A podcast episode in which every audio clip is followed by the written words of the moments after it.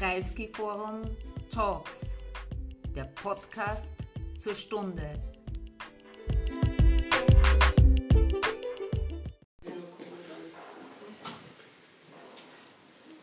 Irgendwas höre ich.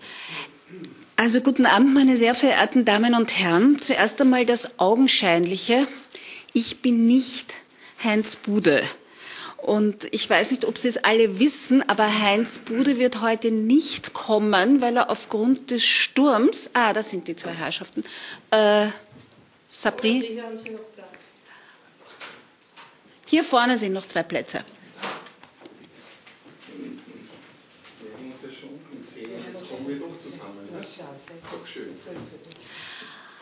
Also noch einmal, Heinz Bude konnte heute nicht kommen aufgrund des Sturms. Bitte? Aufgrund des Sturms äh, konnte er sozusagen aus Deutschland nicht einfliegen. Und wir haben uns dann lang überlegt, was wir tun.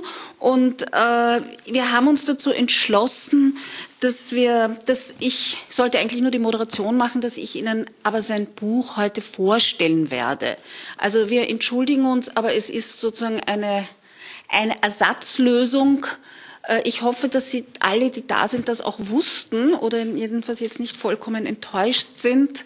Ähm, aber das war sozusagen höhere Gewalt, da konnte niemand etwas machen. Wenn Sie damit einverstanden sind, würde ich Ihnen jetzt einfach das Buch, über das ich mit Heinz Buder auch schon mal ausgiebig diskutiert habe in Krems, äh, vorstellen und wir können dann gerne gemeinsam in eine Diskussion zu dem Thema eintreten. Sie dürfen auch Nein sagen. Dann sage ich ja. Ah, das ist schön. Das ist sozusagen. Ja, das stimmt. Da haben Sie recht. Und das, Darf ich das- fragen, warum Sie es nicht angekündigt haben? Mit damit? das haben wir angekündigt. Also darf ich nur was sagen? Wir haben es im Internet angekündigt und wir haben allen, die sich für heute angemeldet haben, eine Nachricht geschickt mit der Bitte um Verständnis. Also entschuldige ich mich, dass Sie das nicht bekommen haben. Alle, die sich angemeldet haben, haben eine Erklärung bekommen. Es tut uns leid. Er hat heute früh geschrieben, dass, dass, dass, er dazu, dass der Flug nicht geht. Aber ja, ich habe völliges Verständnis, wenn Sie jetzt enttäuscht sind und gehen wollen. Ähm, es tut mir leid. kommen wieder. Das ist schön. Papa, danke. Wenn Sie dann nicht geredet Aber ich möchte mich sehr herzlich bei Isolde Karin bedanken, dass sie so kurzfristig äh, einverstanden war, diesen Abend für uns zu machen, mit uns gemeinsam zu machen. Und ich danke Ihnen allen, die Sie gekommen sind, weil das ist auch ein Akt der Solidarität. Danke.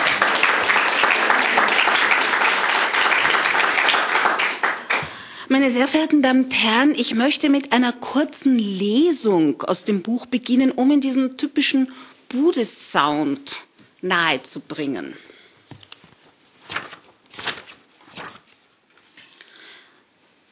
Manchmal muss man Begriffe in Frage stellen, um weiter etwas mit ihnen anfangen zu können.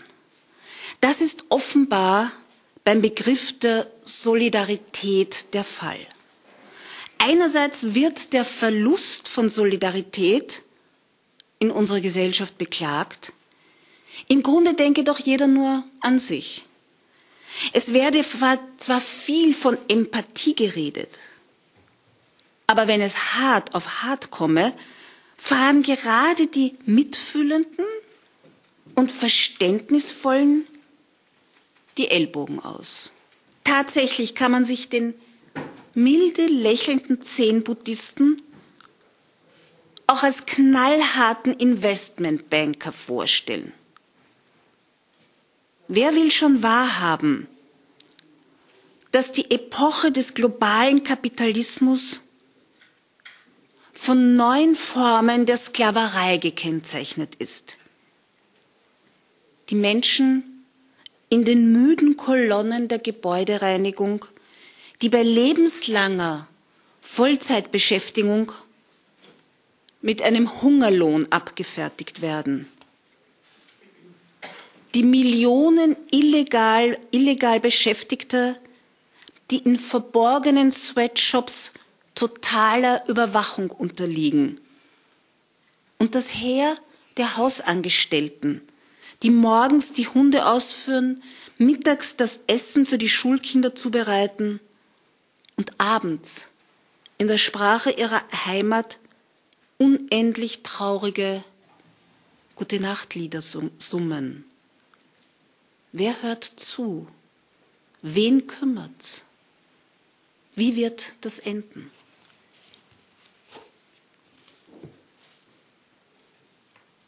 Budes Befund lautet also, dass diese eigentümliche Periode des Neoliberalismus zu einer Verwüstung der Gesellschaft geführt hat. Wir haben heute eine neue Sozialordnung, die auf dem Ausschluss der alten Mittelklasse beruht.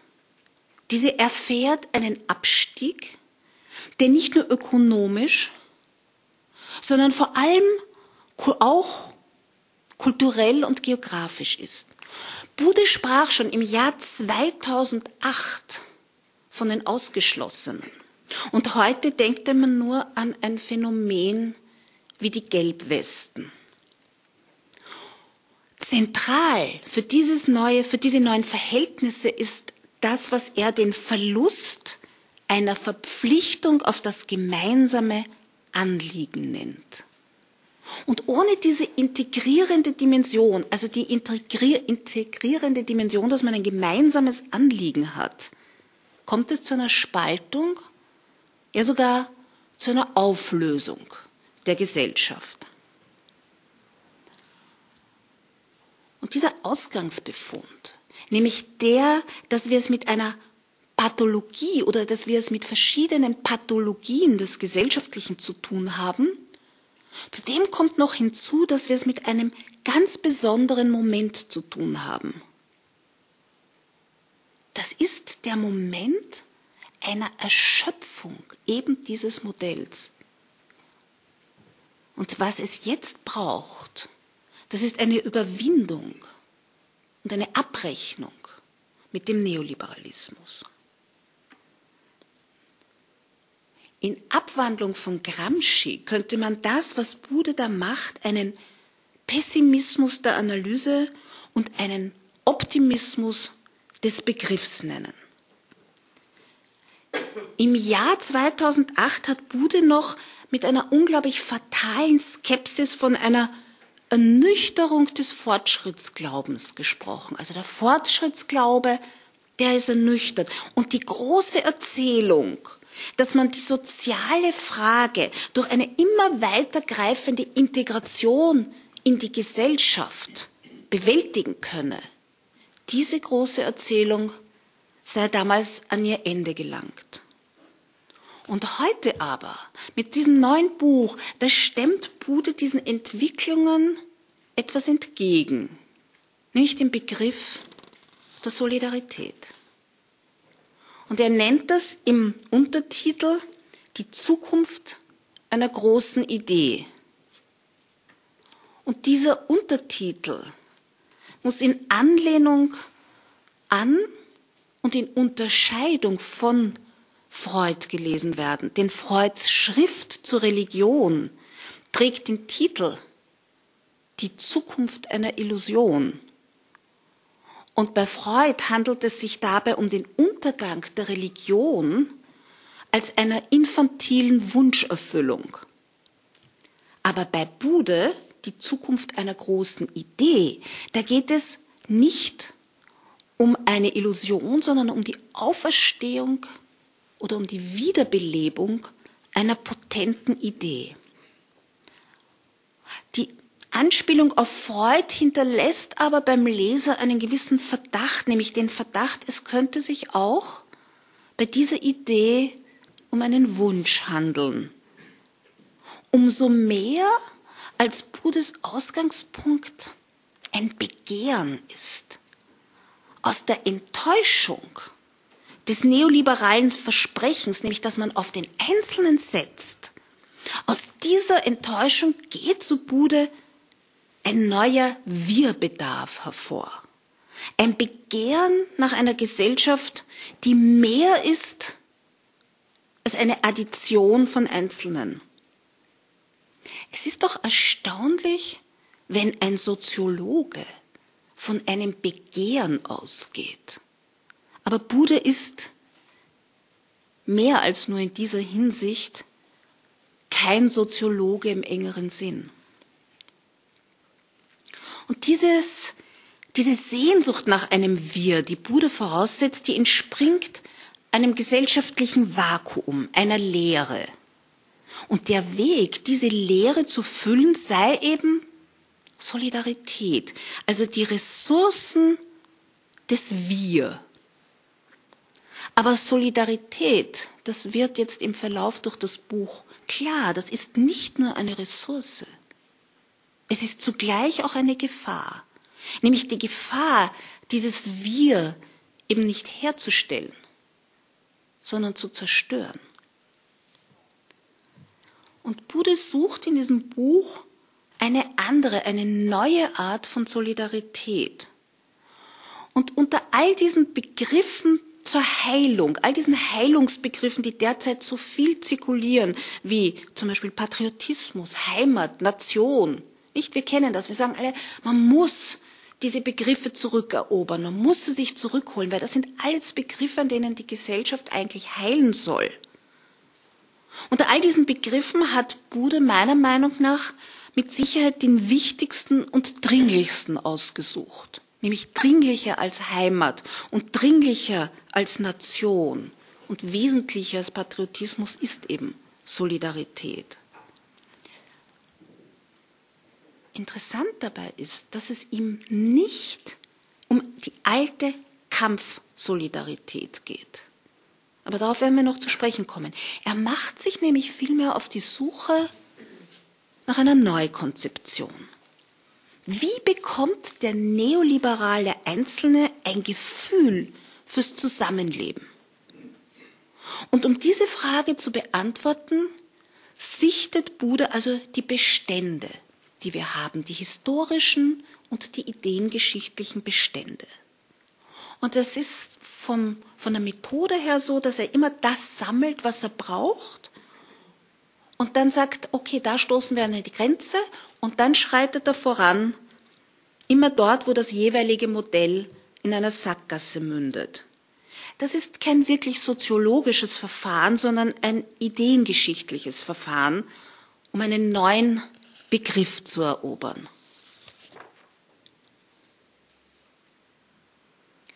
Begriffe sind, so Bude, doppelgesichtig.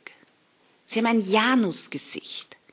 Sie sind sowohl rückwärtsgewandt als auch nach vorne gerichtet. Und das gilt für den Begriff der Solidarität ganz besonders. Eine kurze Lektüre. Der Begriff der Solidarität, er konnte vielen wie eine überkommene und ausgeleierte Begriffs Schablone vorkommen, die höchstens sentimentale Bedürfnisse nach einer guten alten Zeit befriedigt, aber er wird trotzdem immer wieder in Anschlag gebracht, wenn es um den Ausdruck des Überdrusses mit dem Menschenbild des rationalen Egoisten oder gar um eine Abrechnung mit dieser merkwürdigen Periode des Neoliberalismus der letzten 30, 40 Jahre geht. Was es also heute braucht, das ist ein Konzept der Solidarität unter Nichtgleichen, unter Nichtähnlichen. Und da fallen schon etliche Modelle weg.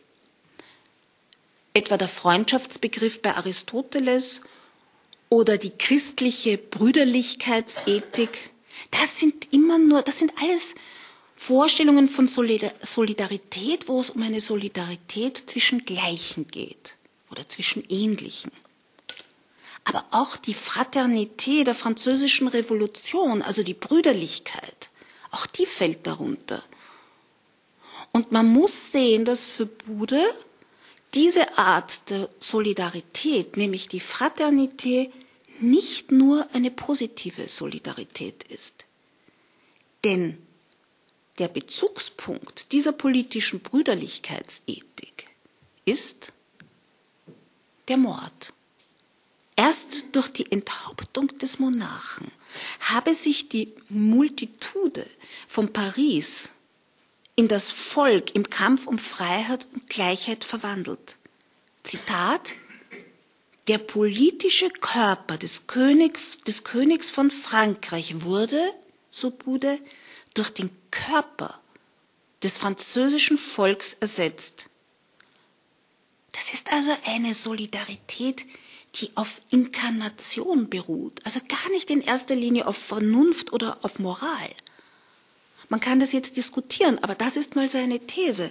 Und für Bude ist diese Art von Solidarität das genaue Gegenmodell zu dem, was er sucht.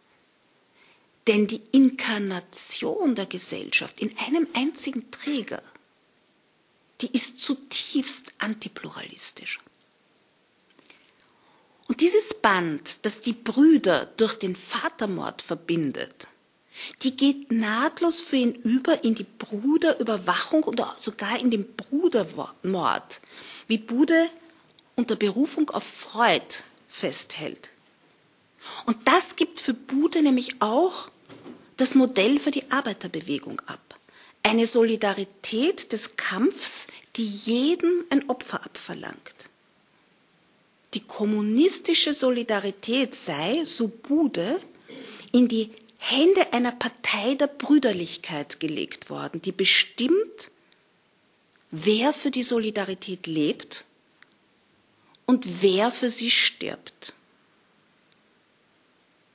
Und im Unterschied dazu sieht er die sozialdemokratische Solidarität, die das Heilige und Heroische abstreift und aus der Solidarität ein Prinzip der Ordnung des sozialen Daseins macht. Das heißt, Solidarität wird dabei von einem Kampfbegriff in einen Daseinsbegriff verwandelt. Und deshalb vollzieht sich für ihn diese sozialdemokratische Solidarität vorwiegend in einer Vereinskultur. Ich würde sagen, es gibt wohl kaum etwas Unheroischeres als eine Vereinskultur. Und dies lese ich Ihnen kurz vor.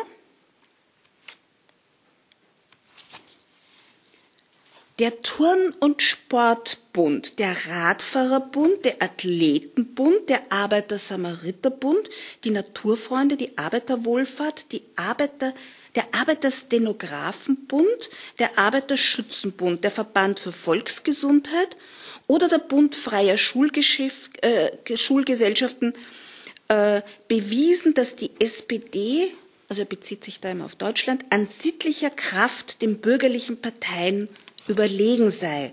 Solidarität ist dabei eine Kategorie des Stolzes, die beweist, dass die Arbeiterklasse nach dem Zusammenbruch der bürgerlich-kapitalistischen Gesellschaft nicht nur die politische Macht, sondern auch die kulturelle Formung einer neuen Gesellschaft übernehmen könnte.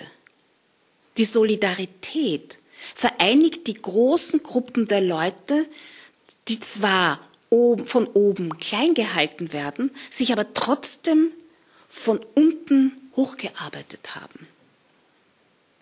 Diese Versittlichung und Moralisierung des Solidaritätsbegriffs soll einen Anspruch auf Teilhabe formulieren, aber keine Praxis der Revolution inspirieren. Das Kollektiv der Arbeiterklasse hat seinen Platz im geschichtsphilosophischen Wartestand gefunden. Soweit Bude. Das war sozusagen ein bisschen seine erste historische Perspektive, aber ideengeschichtlich bezieht er sich dabei zentral auf Emil Dürkheim. Und Dürkheim hat zwei Arten von Solidarität unterschieden. Die mechanische Solidarität, das ist die Solidarität zwischen Ähnlichen und die organische Solidarität, das ist die Solidarität zwischen Verschiedenen. Und diese Unterscheidung deckt sich mit der Unterscheidung, die ein paar Jahre vor Dürkheim ein anderer Autor eigentlich wegweisend in die Soziologie eingeführt hat, nämlich Ferdinand Tönnies mit der Unterscheidung zwischen Gemeinschaft und Gesellschaft. Also die dörfliche Gemeinschaft, wo also nur ähnliche mit, oder gleiche äh, zusammenleben und die städtische Gesellschaft, die also unterschiedliche Menschen umfasst. Und das Interessante für was Bude da festhält, äh, ist für ihn, dass bei der städtischen Solidarität, also bei der organischen Solidarität, sind einzelnes Individuum und Solidarität kein Gegensatz. Nicht in der Gemeinschaft, in der dörflichen Gemeinschaft wird der Einzelne ja immer sozusagen, der kommt nicht vor, da geht es sozusagen immer nur um die Gruppe, aber ihm geht es darum, dass er einen Solidaritätsbegriff gewinnen will, wo der Einzelne als Einzelne vorkommt und die Verschiedenen trotzdem miteinander solidarisch sein können. Das ist sozusagen die Perspektive. Und da sucht er sich jetzt sozusagen Ressourcen, Quellen im Verlauf der Geschichte, im Verlauf der Ideengeschichte, an denen er andocken kann. Das heißt, dieses städtische Leben ist die Erfahrung einer produktiven Verschiedenheit der Einzelnen in ihrer wechselseitigen Abhängigkeit. Dass die, es ist also auch die Erfahrung, dass man verschieden ist, aber voneinander abhängig. Das ist ein zentraler Punkt. Und trotzdem hat Dürkheim dieser modernen Form von Gesellschaft er spricht zwar einerseits, es gibt einen, einen Fortschritt von einer mechanischen zu einer organischen Solidarität, einen Fortschritt von der Gemeinschaft zur Gesellschaft und trotzdem hat er dieser Gesellschaft, dieser Form der Gesellschaft nicht ganz getraut. Er hat zwar diesen Fortschritt gesehen, aber er sah auch das Leiden an der Gesellschaft, dieser Verschiedenen. Er sah auch diese Momente von Feindschaft und von Misstrauen, die es da gibt. Und die Frage, die sich dabei gestellt hat für Dürkheim, lautet, kann eine Gesellschaft der Verschiedenen allein auf der, der Erkenntnis gründen, dass wir alle voneinander abhängig sind? Und die Antwort von Dürkheim auf diese Frage lautet, man muss, es reicht nicht, dass man das versteht, man muss diese Abhängigkeit auch begrüßen, man muss sie akzeptieren, man muss sie gut finden damit, wie er das so blumig sagt, die Egoismen zergehen. Und dafür braucht es also auch in einer Gesellschaft, die ganz verschiedene Individuen umfasst, Sozialisationsinstanzen, zum Beispiel Kammern, Innungen, Gewerkschaften, also Subgruppen, die noch immer nach dem Modus der Gemeinschaft funktionieren und die eine solidarische Praxis haben. Das heißt, es braucht Gruppen, die zwischen dem Staat und den Einzelnen zwischengeschalten sind. Das ist nur, um eine kurze Bemerkung in die Aktualität zu machen, eine interessante Beobachtung, wenn man heute nach Frankreich schaut, was da passiert ist. Macron hat ja ganz vehement daran gearbeitet, diese Zwischeninstanzen, diese intermediären Gruppen möglichst zu entmachten. Und ich glaube, dass man, man sieht ganz deutlich, wie, was sozusagen wie sich dann plötzlich die politischen Energien entladen, wenn diese, wenn diese Zwischeninstanzen reduziert oder ausgestalten werden. Und mit diesen Sozialinstanzen kommt Bude zum nächsten Schritt, nämlich zum Sozialstaat, der institutionalisierten Solidarität. Und er ist relativ skeptisch in Bezug auf den Sozialstaat. Er sagt, er sieht darin eine, zwar eine Umstellung von wechselseitiger Hilfe auf behördliche Versorgung. Und er sagt zwar, das hat zwar Reste von Solidaritätsmotiven, von durchaus paternalistischen Solidaritätsmotiven, aber für ihn reicht das nicht aus für eine solidarische Gesellschaft. Und was noch schlimmer ist, heute werden sogar die Reste, die Restbestände von diesen Solidaritätsmotiven die werden noch gekappt durch die Figur des, wie er das nennt, Selbstbesorgten. Also das sind die, das die geforderte Figur, das sind jene, die ihre Selbstständigkeit über jede Form von gesellschaftlicher Abhängigkeit stellen. Und dagegen versucht er jetzt seinen Begriff der Solidarität zu schärfen und dagegen stellt er das, was er die einfache Wahrheit der Solidarität nennt.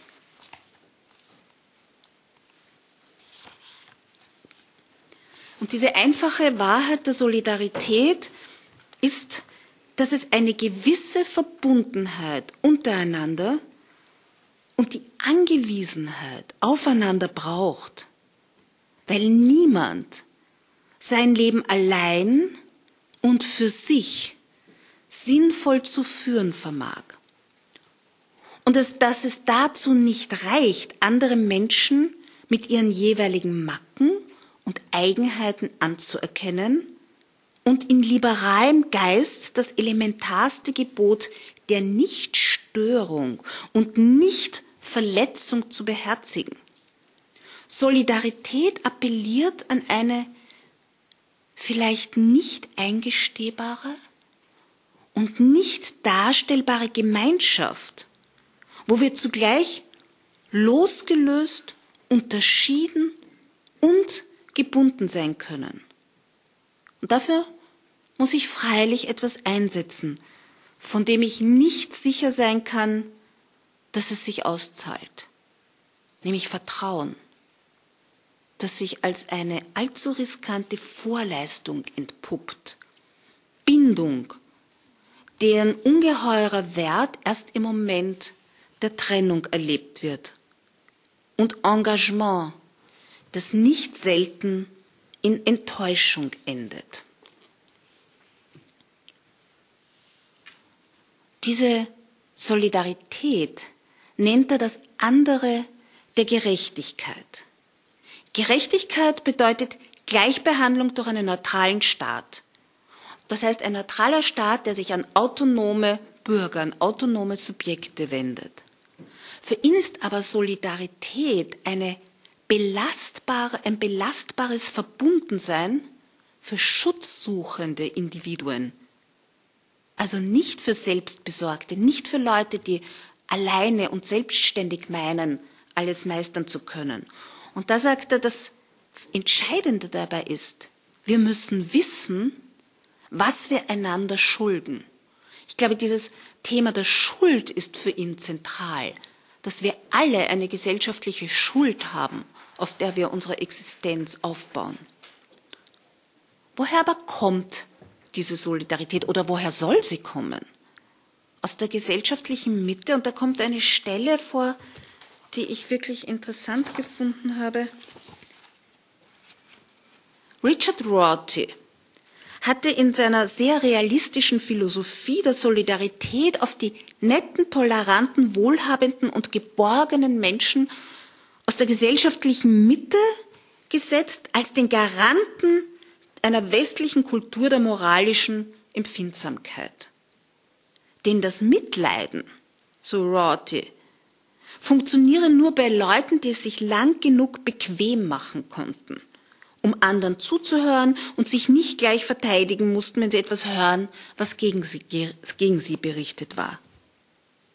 Wie aus einer fernen Zeit hört sich das heute an, wo Demagogen mit dem Anspruch, den vergessenen Frauen und Männern gegen ein kaltes und arrogantes Establishment eine Stimme zu geben und eine antiliberale Politik vertreten. Und zwar nicht im Verborgenen und auf leisen Sohlen, sondern ganz offen und ehrlich. Man kann mit einer dezidierten Politik der sozialen Spaltung die sich genau gegen die netten, toleranten, wohlhabenden und geborgenen Leute aus der gesellschaftlichen Mitte richtet, Wahlen gewinnen heute. Wir haben es heute mit einem Kampf der Solidaritäten zu tun. Auf der einen Seite die linken Ideen einer inklusiven Solidarität der Minderheiten und auf der anderen Seite die exklusive Solidarität der Rechten, weil die haben sich sehr wohl diesen Solidaritätsbegriff geschnappt. Aber sie machen daraus eine exklusive Solidarität, die den Schutz von allem fordert. von Grenzen, von Sprache, von Lebensweise, von Herkunft. Beide Formen aber können, so Bude, kein umfassendes Wir denken oder durchsetzen. Also beides sind für ihn immer nur Formen einer partiellen Gesellschaft. Und was es aber aus seiner Sicht heute braucht, das ist eine umfassende und, wie ich dazu sagen möchte, eine postheroische Solidarität der Nichtähnlichen. Also keine Kampfsolidarität, sondern eine postheroische Solidarität der Nichtähnlichen. Und dass Bude dazu keine Angaben macht, also wer zählt dazu? Wo soll diese neue Solidarität eigentlich stattfinden? Und wo sind ihre Grenzen? Das ist kein Manko, sondern das ist gewissermaßen sein Programm. Warum? Und das ist eigentlich sozusagen, die, das ist sozusagen der springende Punkt, weil die gesuchte Solidarität nicht auf ein vorgegebenes Kollektiv zurückgreift, weil es nicht darum geht, dass man sich auf ein schon bestehendes Kollektiv bezieht. Solidarität muss für Bude vielmehr ein Vorgriff auf ein drittes sein, also weder auf ein bestehendes Wir noch auf ein bestehendes Die anderen, sondern auf ein drittes, das durch Solidarität erst hergestellt wird. Auf ein größeres Wir, das mein Wir und dein Wir, also wir und die anderen eingehen können. Und insofern ist für ihn Solidarität eine Wette auf die Zukunft. Buddha möchte mit seiner umfassenden Solidarität, also mit einer, die auf die Zukunft projiziert wird, keinen Schritt zurück machen, etwa zur alten Nation, sondern er folgt, verfolgt die Solidarität vielmehr nach vorne. Durch den Neoliberalismus hindurch. Wir wissen ja, Neoliberalismus bedeutet eine Vereinzelung, bei der jeder nur auf sich schaut, also einen absoluten Gegenbegriff zur Solidarität. Und heute wird das höchstens in einer Vielzahl von kleinen Solidaritäten abgewehrt, also von kleinen Communities, die sich immer auch gegen andere Communities abgrenzen. Aber Bude sucht nach einer großen, nach einer neuen großen Solidarität, und zwar ausgerechnet durch das Nadelöhr des Ichs hindurch. Also das heißt, er, er, sagt, man kann heute nicht mehr Solidarität unter Absehung des Einzelnen denken. Das Einzelne, das Individuum muss vorkommen. Und man kann es also nicht mehr, sagt er, wir können darüber diskutieren, aber ich referiere das mal, man, wir können heute nicht mehr eine Solidarität denken, wie es die Kommunisten noch gedacht haben, die über diesen Einzelnen hinausgegangen sind. Aber wo findet man diese Solidarität, die den Einzelnen als Einzelnen bestehen lässt und trotzdem eine Solidarität herstellt? Solidarität, das war immer schon, und zwar bei jeder Form der genannten Solidaritäten, ein Erleben. Und damit ist es immer eine Erfahrung von Intensität. Und mir scheint, Bude geht es darum, diese verkappte Dimension, weil das ist ja nicht das, woran man denkt, oder das ist ja nicht das, was man benennt, wenn man von Solidarität spricht. Trotzdem gibt's immer dieses Erleben, diese Erfahrung des Zusammenseins, der Intensität. Er möchte, so scheint mir, diese verkappte Dimension jetzt zu einer expliziten machen.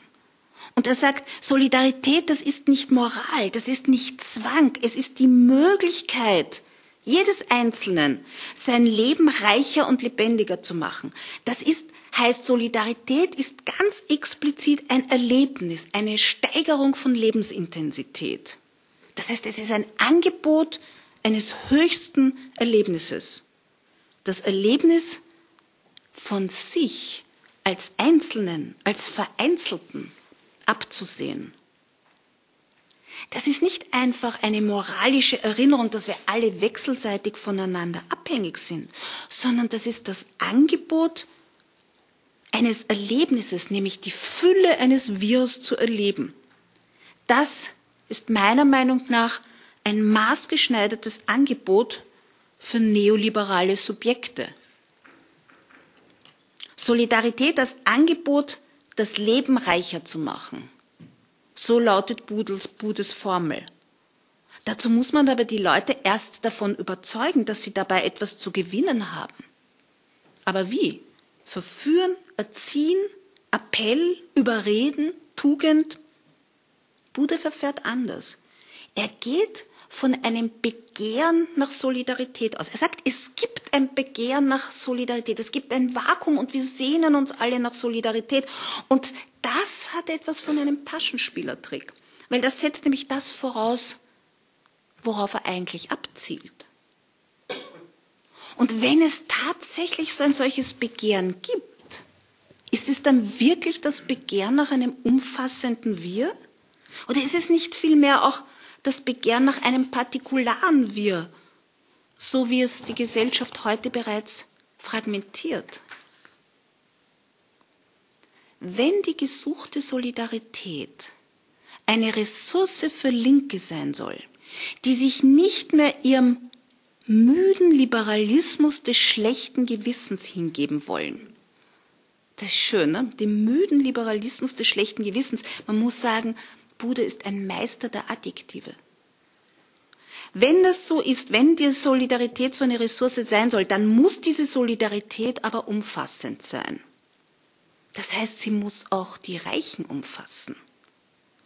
Man könne die Reichen nicht einfach auf den Mond katapultieren. Sie müssen ihren Beitrag leisten.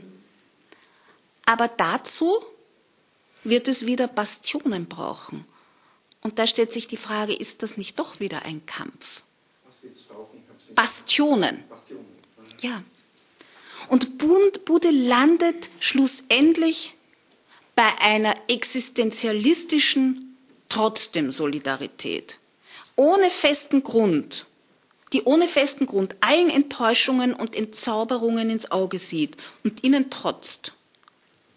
Ein Entwurf, der viele Fragen aufwirft.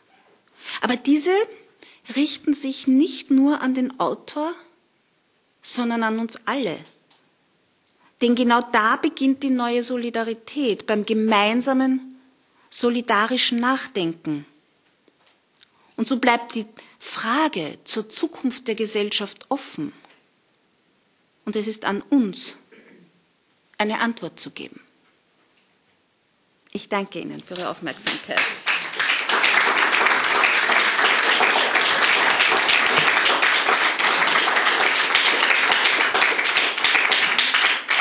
Das ist jetzt schwierig, weil ich ja gar nicht meinen eigenen Text referiert habe.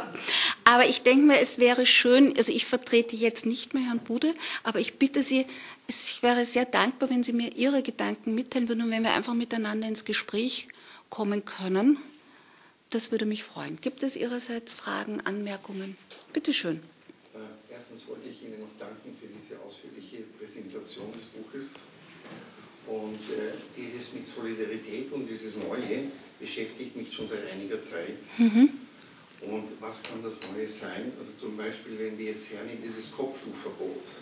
Mhm. Wenn wir hernehmen den Karfreitag, ja, wo die Evangelischen gestrichen bekommen haben. Mhm.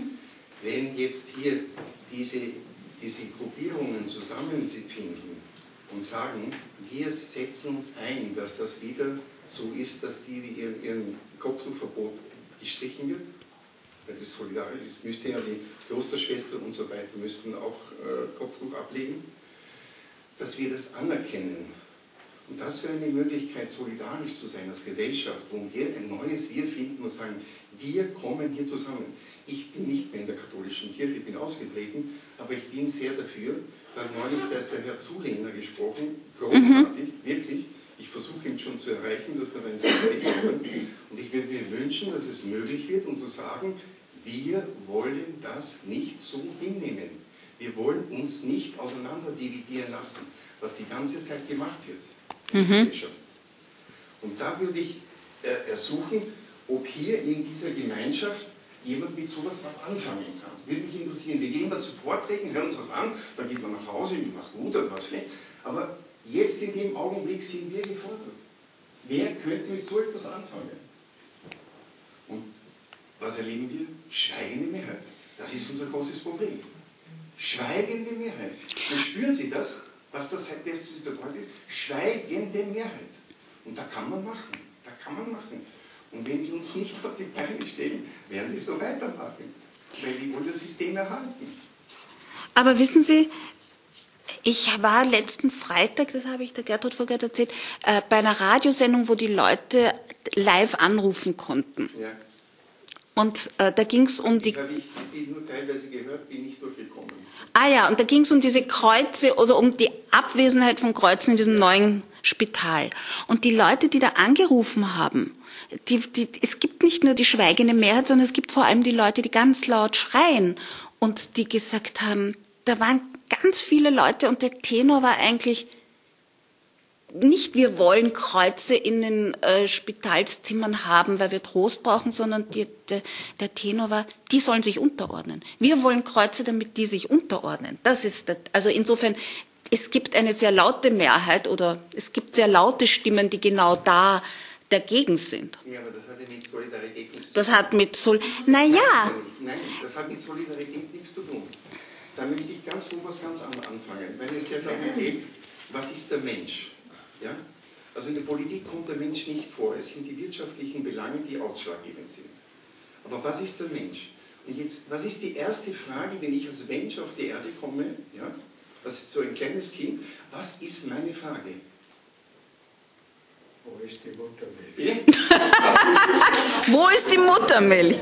Ja, das ist das, ist das zweitrangige. Aber das, ist, das hat zum Menschen wird. Ja? Was, was ist die Frage? Kann irgendwer was sagen? funktioniert, wenn man Sabor liegt, dann hat man das alles in den Genen. Warum wird man zum Menschen? Man wird als Mensch geboren. Ja, aber da ist man kein Mensch noch. Da ist man noch ein, ein, ein Lebewesen. Man, ja. Man ist fix und fertig. ja, jetzt sind Sie fix und fertig gekommen. Aber ich bin sind der wir Überzeugung. alle so gleich? Wir unterscheiden uns ja kaum. Ja, doch, wir unterscheiden ganz, ganz, ganz gewaltig. Das, die Frage, die wir haben, ich weiß jetzt nicht, ob Sie die können, ist, an die Eltern liebst du mich? Das ist eine Frage, die beschäftigt einen ein Leben lang. Und auf diese Antwort, die Antworten, die wir auf diese Frage kriegen, die gestalten uns als Menschen. Warum? Weil wir davon leben, dass wir von dem anderen, mit dem anderen, mit dem Du zusammen sind. Aber können wir noch mal kurz auf dieses Thema eigentlich der Solidarität zurückkommen, weil das ist ja eigentlich das, worum es geht. Also das ist vielleicht eine zu große Frage, was macht uns zum Menschen? Ich meine nicht, dass es eine unerhebliche Frage wäre, aber es ist ein bisschen groß. Solidarität zu tun, weil das ist der Ursprung der Solidarität. Ja, der Ursprung, also für Buddha ist der Ursprung der Solidarität die Frage, wie wollen wir leben und wie wollen wir zusammenleben. Das finde ich ist eine, das ist schön, weil ich finde, das hat so eine, das, darauf kann man vielleicht eine Antwort finden oder äh, das ist so zumindest etwas, wo man herausgefordert wird. Und ich, die Frage ist ja, die ich eigentlich an Sie richten möchte, ist, finden Sie das eigentlich richtig, dass wir eine Solidarität heute brauchen, die keine Kampfsolidarität ist, sondern so, eine, so ein umfassendes Wir? Ich, ich, ich, hab- ich finde das schwierig. Ja? Wir haben bisher immer Solidarität ist dort entstanden, wo man gemeinsam aufgetreten ist gegen Unterdrückung, wo man gemeinsam aufgetreten ist gegen ir- irgendetwas Äußeres, gegen einen Feind, gegen einen anderen. Aber das ist ja das, was er nicht will. Ja? Also er sagt ja, das sind alles, es gibt nicht nur positive Solidarität. Und er versucht jetzt einen anderen Solidaritätsbegriff zu finden, mit dem man auch die Leute, zu denen wir ja alle längst geworden sind, nämlich diese neoliberalen Subjekte, die laufen ja nicht einfach irgendwo da draußen rum, die sind wir ja alle. Das geht ja durch jeden einzelnen von uns hindurch. Dem kann man sich gar nicht entziehen. Wir versuchen uns alle dagegen zu wehren, aber das ist, ist sozusagen ja auch schon ein Teil des Spiels. Die Frage ist, kann es, ist es richtig, dass wir da eine Solidarität haben, die nicht eine Kampfsolidarität ist? Kann das überhaupt funktionieren, Peter? Ist es eine Solidarität, die dann wirklich alle betrifft? Äh, Das müssen wir aushandeln. Das hat er uns so hingeknallt. Darum müssen wir. Aber ich meine, das ist irgendwie schwierig, ja? weil er sagt einerseits, die, die Leute, die wie die Rechten, die, die haben ja auch einen Solidaritätsbegriff, nicht? Unser Geld für unsere Leute ist natürlich, auch das Völkische hat einen, einen begrenzten Solidaritätsbegriff, einen, der sich immer seinen, von seinen Rändern her definiert und durchs Exkludieren. Aber es ist natürlich nach innen als Solidarität gedacht. Also die Frage, ich weiß es nicht. Das ist ich glaube, glaub, man kann an einem relativ aktuellen Beispiel lässt sich die Frage ziemlich gut zumindest illustrieren, wenn, wenn das auch nicht gerade eine theoretische Antwort wäre. Ich erinnere mich ähm, äh, an die Solidarität der oder vieler, nicht der, vieler Menschen in der Flüchtlingsgeschichte, in, in dieser mhm. Flüchtlingssituation. Äh, äh, der Flüchtlingssituation. Ja. Weil das Interessante dabei war ja, dass ja man aus, aus Solidarität hat man, haben, hat man Hilfe angeboten, persönlich, und im Zuge dieser Hilfle Hilfeleistung ist auch sowas wie Solidarität entstanden. Ja, das finde ich ein sehr gut. Ja, das, das Interessante an dem Beispiel ist, dass das ja auch etwas ist, was sich durch das, dass man etwas getan hat, etwas hergestellt hat, nicht? Und auch etwas verändert hat. Interessant ist aber auch, welche massive, also das, was man heute unter Willkommenskultur bezeichnet, welche massive Abwehr das auch hervorgerufen hat. Ne? Also bis heute. Es ist gekippt, ja. Aber das hat die Politik, nicht die Menschen, weil die, die dafür geholfen haben, die waren da drinnen. Und die sind Aber, nach wie vor drinnen. Also ich glaube, ja, das ist die Politik, das ist die Politik versucht zu kippen. Und das ist das, was, also das Inhumane, die Politik ist inhuman geworden, weil wenn Sie jetzt anschauen, mit welchen Programmen die da arbeiten, wie sie ausschließen, hat nicht ein gesellschaftliches Bild, sondern ein inhumanes. Wir sind eine kleine Gruppe und wir schauen für euch, für diese Gruppe, die schauen wir. Aber das hat mit Gesellschaft nichts zu tun. Aber das ist interessant, weil das heißt also, dass die Politik nicht mehr der Ort ist, wo Solidarität stattfindet, sondern offenbar die Zivilgesellschaft. Ja. Das ist ja wirklich interessant. Also Politik ist nicht zuständig für, für die Naja, mit Einschränkungen. Mir fällt jetzt ein, zum Beispiel der Michael Häupl, der einen absolut solidarischen Akt gesetzt hat, wie es darum ging, mehrere hundert Jugend, äh, minderjährige Jugendliche, die in Dreiskirchen unter Gefahr und schrecklichen Verhältnissen äh, gelebt haben, zu sagen, ich hole die nach Wien. Ja? Und also das ist, glaube ich, eines der letzten Beispiele gewesen von politischer Solidarität, die wir äh, in dieser Stadt so mhm. ganz konkret erlebt haben. Also irgendwie. Ich habe es nicht mitbekommen, sonst hätte ich es. Ja, und, und, und das ist einfach eine Erfolgsgeschichte ja. dann auch geworden. Also, ich meine, diese hunderten Jugendliche, die nach Wien gekommen sind, haben alle ein, ein Leben gefunden. Es, ist nicht, es funktioniert auch auf, auf der Ebene, also ich weiß es sowohl von Deutschland als auch von Österreich, also auf der Ebene von Kommunalpolitik, nicht nur Michael Häupl, sondern in kleinen Ortschaften mhm. sehr viele Leute, die initiativ geworden sind. Und das ging aber immer aus von der, ähm, also ich paraphrasiere, von den Bürgermeistern und Bürgermeisterinnen, die gesagt haben, wir machen das und wir schaffen das. Und das gab es in vielen Fällen in, in Deutschland und in Österreich. Und eins noch zum Thema Solidarität. Also wir haben auch viel darüber diskutiert, so im Freundeskreis. Und wir haben festgestellt, dass Solidarität doch der wesentlich brauchbare Begriff ist als Identität. Mhm. Also ich kann mit dieser Identitätsdiskussion zunehmend wenig anfangen, auch und gerade im linken Kontext. Und da bin ich sehr neugierig auf Solidarität. Ich denke, Identität ist ähm, ja, nicht mehr brauchbar oder es ist auch besetzt. Das ist ein neoliberales Konzept. Es ist ein neoliberales und ein rechtes Konzept. Und das kann man auch nicht wieder zurückdrehen. Sie wollten etwas sagen. Ähm, wenn wir vorhin reden aus der Politik, auch der Rudolf Anschober zum Beispiel, der hat ja, dass die mit den Lehrlingen. Die Flüchtlinge in der Lehre zum Beispiel und die hat es geschafft, dass er sogar die von der ÖVP, sogar die Firmen und so auf seiner Seite bekommen hat, obwohl er eigentlich sogar vereint hat, weil es natürlich eher eigentlich aus sachlicher und fachlicher Sicht einfach argumentiert hat und einfach, das waren viele junge, oder sind viele junge Burschen, die sich wirklich auch integrieren, die voll mitarbeiten und auch teilnehmen an unserer Gesellschaft. Und sobald die Leute merken, dass jemand sich integrieren möchte und auch mitarbeiten, mithelfen möchte, das sind alle d'accord, auch in kleinen Gemeinden oder so halt, man, das hängt davon ab, ob sich auch einer integriert und auch einer mitarbeitet halt. Man kann nicht nur geben, man muss auch nehmen halt. Und dieses Konzept, ich glaube, muss auch funktionieren. Mhm. Die Dame, ja, dann Sie. Zuerst, ja? Ich glaube, es, äh, ich meine, diese ganzen Einzelbeispiele, das, das ist ganz schön, aber da geht es um äh, regionale Einzelbeispiele halt. Äh, wenn man die Politik an sich nimmt, äh, der Staat, sobald ich den Staatsbegriff habe, bin ich gegenüber anderen Staaten nicht mehr solidarisch. Der Staat hat seine Grenzen, der Staat hat seine Gesetze, mit denen er sich abgrenzt von anderen Staaten. Das heißt, in dem Moment, wo ich den Staat habe, äh, also der, das widerspricht einer allgemeinen, was auch immer man jetzt unter darum war, zuerst meine Frage, was versteht man unter dieser allgemeinen Solidarität, wie umspannend ist das? Aber sobald ich äh, äh, ein Staatenkonstrukt habe, äh, habe ich zumindest keine übergeordnete äh, Solidarität mehr, sondern habe ich Staatsinteressen.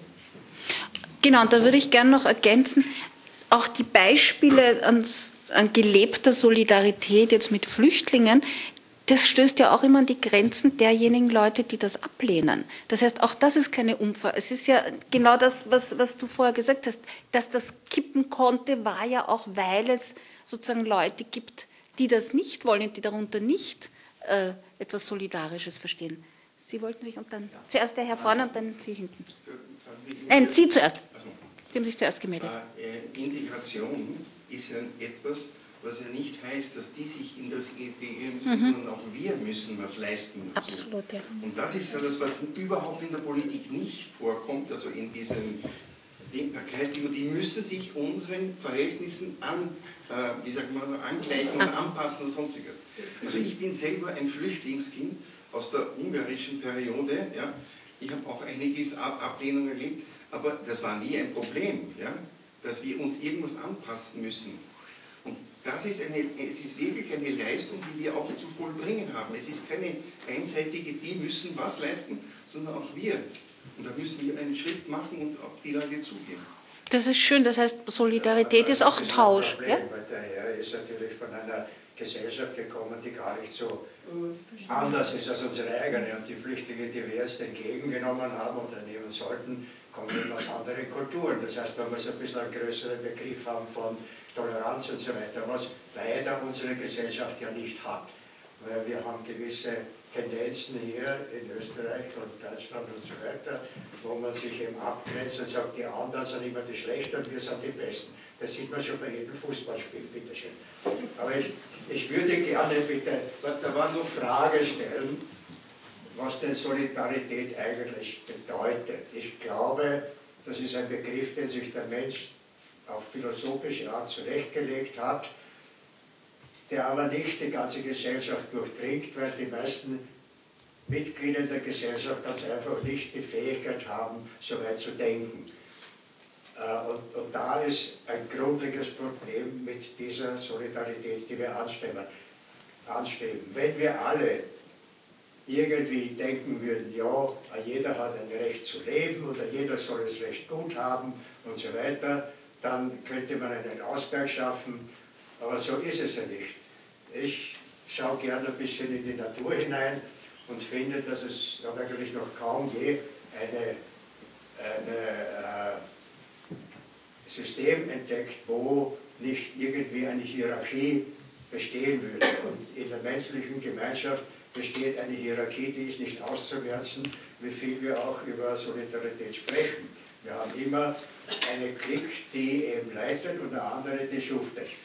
Und jetzt möchte ich schauen, wie wir eine Solidarität schaffen können. Es ist erstrebenswert, aber es wird nicht leicht sein und es wird lang dauern. Aber Solidarität und Hierarchie sind jetzt nicht, also es geht bei Solidarität ja nicht um Herrschaftsfreiheit, sondern es geht darum, es geht erstens darum, dass man sich um wechselseitige Hilfe und Unterstützung und um überhaupt die Vorstellung, dass man gemeinsam etwas etwas macht, also dass man sozusagen gemeinsam etwas herstellt. Und das, was man herstellt, ist eigentlich nur die Gemeinsamkeit. Also insofern ist Solidarität etwas, was aus dem Handeln entsteht. Aber das heißt, es ist sozusagen, das kann jetzt Solidarität mit Schwachen sein, aber es kann ja auch, für ihn ist ja letztendlich, für Bruder, wenn ich das, heißt ja eigentlich Solidarität letztlich Gesellschaft.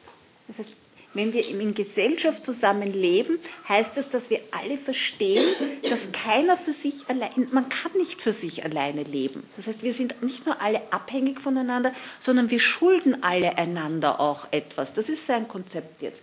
Dieses, dass es eine gesellschaftliche Schuld gibt, die man anerkennt und aus der heraus man eben ein gemeinsames Handeln oder ein gemeinsames Denken oder ein gemeinsames Wollen entwickelt. Das ist aber nicht die Abwesenheit von Hierarchie, sondern es ist einmal zunächst einmal, dass, es überhaupt, dass wir überhaupt noch eine Vorstellung haben, dass wir irgendwas Gemeinsames haben. Die ist verloren gegangen. Das ist ein sehr theoretisch schöner Angriffspunkt, aber es ist kein Zweifel, dass jene, die viel haben, und es gibt einige, die viel haben, diesen Aspekt ja gar nicht in Betracht ziehen. Genau. Da ist das Problem. Und wie wollen Sie die Leute dazu kriegen, dass die Solidarität zur Masse schaffen? Weil da hängt es ja weg. Absolut. Die Solidarität von der Masse ist leicht zu haben. Aber die von oben herunter ist ein bisschen schwierig. Genau, und das ist aber so, da haben wir heute ein viel größeres Problem als vielleicht noch vor 20, 30 Jahren. Weil nämlich vor 20 oder vor 40 Jahren, da hatten wir eine ökonomische Ordnung, wo auch die sozusagen die Reichen oder die Eliten angewiesen waren auf die Arbeiter. Sie waren angewiesen auf die Leute, die unten waren. Das heißt, es, sie waren, es gab trotzdem eine Hierarchie, aber es gab eine wechselseitige Abhängigkeit. Und was wir heute erleben, ist das, was viele Autoren, äh, Sigmund Baumann zum Beispiel, der auch mal bei uns war, der nennt das die Sezession der Reichen. Die Reichen haben sich sozusagen, die sind nicht mehr angewiesen auf diese Art von, von Verhältnissen. Und ähm, die, die verabschieden sich aus diesem Gesellschaftsvertrag, aus diesem Gesellschaftsverhältnis. Das heißt, die verabschieden sich auch aus, nicht nur aus der emotionalen Solidarität, sondern auch aus der gesellschaftlichen Solidarität. Und da beginnt es sehr schwierig zu werden. Und das ist ja auch das, habe ich ja kurz angesprochen, wenn man die wieder, wenn man sagt, die muss man zurückrufen, die müssen auch solidarisch sein. Wie, wie passiert das? Man kann sich nicht dann darauf berufen, dass das jetzt die netten, die netten Toleranten, deswegen habe ich ja dieses Zitat vorgelesen mit den netten, toleranten Leuten aus der Mitte. Man kann sich nicht, man kann nicht davon ausgehen, nur weil die weil es denen so gut geht, dass man das erwarten kann. Das heißt, da beginnt wirklich das, das Problem. Ich glaube, ja, Sie und dann Sie und dann Sie. Ja, bitte. Was mich interessieren würde, was ähm, Bude zum Verhältnis von, also wenn Solidarität, wenn ich das richtig verstanden habe, ähm, ein, die Leerstelle besetzen soll, die der Neoliberalismus gelassen hat oder ein, ein Desiderat des Neoliberalismus ist was bedeutet das dann überhaupt für den Neoliberalismus? Der ist ja dann eigentlich am Ende. Also wenn ich, wenn ich Solidarität müsste ich ja dann auch im Sinne von, von Gemeinwirtschaft, ja, Gemeinwohlwirtschaft und so weiter denken. Das müsste sich ja durch alle Ebenen der Gesellschaft ziehen. Weil wir hatten das vorhin mit der Flüchtlingsthematik. Das Tolle war ja da, dass die Solidarität, die da da war und in Teilen eben auch immer noch ist, sich spontan gebildet hat. Das war nichts Verordnetes, nicht von mhm. das war nichts Geplantes irgendwie, sondern hat sich wirklich ähm, aus, aus der Situation, dass man jetzt in dem Moment was tun musste, also wie die ersten Flüchtlinge hier am Westbahnhof ankamen, das ging ja innerhalb von 24 Stunden, war da ein Riesenunterstützungskomitee da aus dem Nichts. Und ich denke, diese Sachen funktionieren in vielen Bereichen in der Zivilgesellschaft weiterhin. Das sollte man auch nicht kleinreden, weil das ist da. Ja. Es gibt diese kleinen mhm. des Alltags in vielen Bereichen, über die erfährt man viel zu wenig. Nur, und da komme ich jetzt zu dem Problem, was ich glaube, was Sie vielleicht auch ein bisschen haben, wenn man das entkoppelt von diesem Kampfbegriff von Solidarität. Führt das dann nicht eigentlich dazu, oder beziehungsweise wie kann man verhindern, dass man dann die Zustände so, wie sie sind, gerade durch solidarisches Handeln, mit denen, denen es eben nicht so gut sind, äh, geht, ähm, geradezu ähm, verstetigt. Weil man, weil man ja nichts ändert an dieser, also ich kann mich solidarisch erklären mit jemandem, dem es nicht so gut geht oder meinetwegen auch mit einem Reichen, dann ändere ich aber nichts an der Tatsache, dass die Gesellschaft eben dividiert ist. Und das lässt sich jetzt in unterschiedliche ähm, Bereiche durchdeklinieren, deswegen würde mich interessieren, was für ein Wirtschaftsmodell schlägt Herrn Bude dann vor. Das kann ich Ihnen nicht beantworten, ich weiß es nicht. Also das bleibt sehr vage. Aber natürlich haben Sie völlig recht, dass wenn man das weiterdenkt, kommt man irgendwann an den Punkt, wo man denkt, dann kann es ja nicht so bleiben. Richtig, also der das, Neoliberalismus ist eigentlich ganz gut. Also wenn ich das auf sämtliche Bereiche der Gesellschaft ausdehne, ein, Wett, ein reiner Wettbewerbskapitalismus, wo es nur um den Vorteil des Einzelnen geht, ist ja unsolidarisch im Kern. Also das müsste eigentlich zu einem anderen Wirtschaftsmodell aufgehen. Es ist nicht nur unsolidarisch im Kern, sondern es ist auch, das ist das ökonomische Modell, das kein Gesellschaftsmodell hervorgebracht hat, sondern nur in der Zerstörung von Gesellschaft auf der Zerstörung von Gesellschaft basiert. Ja? Und, das ist, und das ist sozusagen der Moment, wo es nicht funktioniert. Und was wir jetzt erleben, ist nur die Reaktion darauf, dass dass das sich nur eruptiv äußern kann. Deswegen habe ich auf das mit den Gelbwesten verwiesen. Ich finde, das ist ein derart wichtiges Beispiel. Da sieht man, da explodiert etwas. Und zwar in aller Ambivalenz, die das hat. Man kann ja nicht sagen, das ist so toll. Das ist ganz eine ambivalente Sache, die da passiert. Und das ist aber genau Folge von dieser Zerstörung von Gesellschaft. Also das ist wirklich ein, ein deutliches Zeichen für das, was da passiert. Aber daraus entsteht sozusagen noch nicht ein Konzept für ein Jenseits davon. Ja? Also da bin ich ganz Ihrer Meinung, aber ich kann jetzt nicht für den Herrn, das ist das Problem, dass ich nicht für den Herrn Bude antworten kann.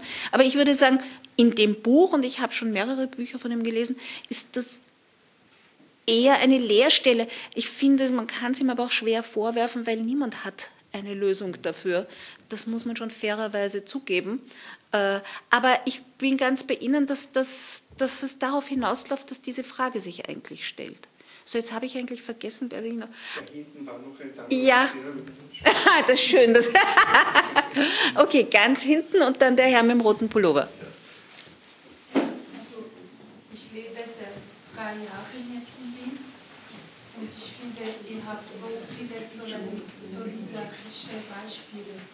Zum Beispiel, heute habe ich an der Radio gehört und ich habe das früher in den Zeitungen gelesen, es sind jetzt Kurse Nachhilfeunterricht am Nachmittag zum Beispiel für die Schüler, für die Kinder, die es wollen. Und das sind exemplarische Beispiele von Solidarität. Ich komme aus der französischen Schweiz, also bei uns wäre es undenkbar, dass der Staat das den Kindern schenkt. Und ich kann nur so froh sein, ich bin Pädagogin für die Kinder die das haben können oder diese Nachhilfekurse oder zum Beispiel Ferienspiel. Es sind so tolle Programme, die die Kinder besuchen können, denn, also während der ganzen Ferien. Und es ist einfach angeboten, es ist meistens kostenlos. Das sind so schöne Beispiele. Da haben wir bei uns das nicht. Ich komme aus dem Land und das gibt es nicht so. Und dann haben wir noch für die Frauen so hier in Österreich habe ich so gestaunt, dass die Frauen nach einer Geburt, als sie Mutter werden, sie können zu Hause bleiben, sie haben das Recht dafür. Es gibt eine Solidarität. Bei uns nach 16 Wochen müssen wir an die Arbeit zurück. Wenn wir ein, also selbstständig sind, so ich war selbstständig, nach zwei Monaten musste ich wieder arbeiten. Zum Glück nicht Vollzeit. Aber das sind so solidarische Beispiele und das finde ich wirklich, äh, ich bewundere das jedes Mal, also wenn ich das höre in Österreich. Das ist so selten, dass man was Positives hört. Das kommentieren wir jetzt gar nicht. Bezogen bei vielen Dingen, vom Ferienspiel bis Kindernachhilfe. Ja. Also. Der Herr im roten Pullover? Ich, ich wollte das ein bisschen abgrenzen. Es wird immer so von Solidarität gesprochen, als diese Flüchtlingswelle 2015 mhm. über uns hinweg schwappte. Ich glaube nicht, dass die Leute im Vordergrund Solidarität sahen. Die Hilfsbereitschaft entstand aus Mitgefühl und Mitleid mit den Menschen. Mhm. Und Nächstenliebe. Äh, Das Nein, das- ist ja. ein Teil der Solidarität gehört dazu, aber ich würde nicht sagen, dass Ja. es, ein, es war ein solidarisches Handeln, weil sie dann gemeinsam etwas unternommen haben, aber die Solidarität stand nicht im Vordergrund. Ja. Ich glaube, dass das, äh, also das wäre sozusagen ganz im Sinne von dem, was, was Bruder schreibt, dass er sagt, man muss es unterscheiden von Empathie, von Barmherzigkeit, von all diesen, also das sind alles schöne Regungen, aber das ist noch nicht Solidarität. Das ist, das ist ganz richtig. Die Solidarität ist ja auch immer erst dann, wo etwas wo eigentlich, ich fand diesen Begriff des dritten Wirs so interessant, wo er sagt, da muss etwas Neues, Gemeinsames entstehen, da muss sich, müssen sich auch alle Beteiligten eigentlich verändern und in einem neuen Ganzen überhaupt zusammenfinden, dann, dann ist es solidarisch.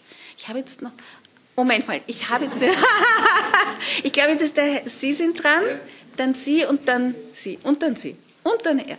Okay. Ich waren die drei Punkte, ich weiß nicht, ob ich sie mir gemerkt habe.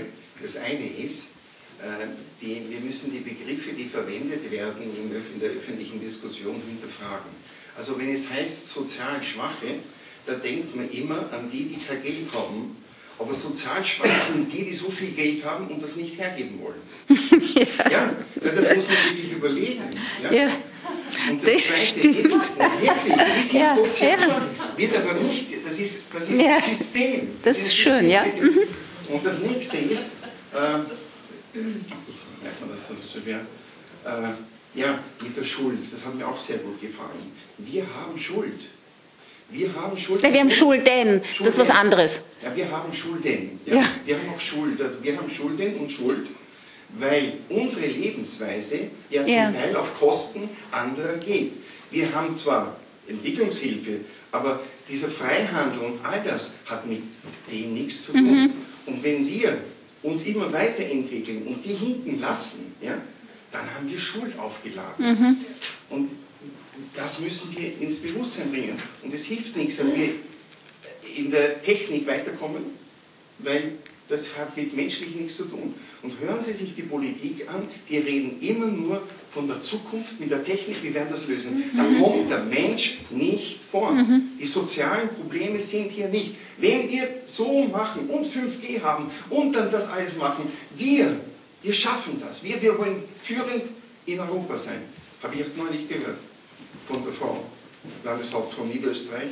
Zukunftsforum Mhm. war das. Katastrophe. So, jetzt Sie. Ja, äh, ich glaube, in dem Buch wird ja keine Lösung direkt äh, angeboten, wie man zur Solidarität kommt. Mhm. Äh, Wenn ich jetzt denke, dass die letzten 10, 20 oder sogar länger Jahre von der, der mediale Druck auf die Bevölkerung bestand, wo es immer weiter zur Ich-Gesellschaft und äh, das schaffe ich und so weiter geführt hat, da müsste man vielleicht da angreifen und schauen, ob die Medien vielleicht den Druck ein bisschen anders machen können und eher auf die Solidarität hinarbeiten, dass das eine größere Prozentsatz der Bevölkerung äh, irgendwie einmal, wo das da so ankommt. Vor allem müsste es natürlich auch bei denen ankommen, die ein bisschen weiter oben sind, aber die sind ja schwerhörig und dickköpfig, das wissen wir eh schon. Ja, aber ich glaube, das Wichtige ist bei der Solidarität eben, dass es eine, eine Art von, dass es sozusagen nicht jemand dafür sprechen kann. Das muss sozusagen entstehen, das muss, da muss eine Kraft entstehen, da muss etwas eben etwas Gemeinsames entstehen. Ich glaube, man kann jetzt nicht sagen, die Medien sollen jetzt diese Aufgabe übernehmen. Also die können das nicht im Alleingang, das wollte ich damit nur sagen. Ja, Das ist, unsere Bevölkerung ist ja absolut gesteuert von was in den Medien drinnen. Also müsste man das als Angriff, glaube ich, nehmen, Mhm. um effektiv etwas dagegen zu tun.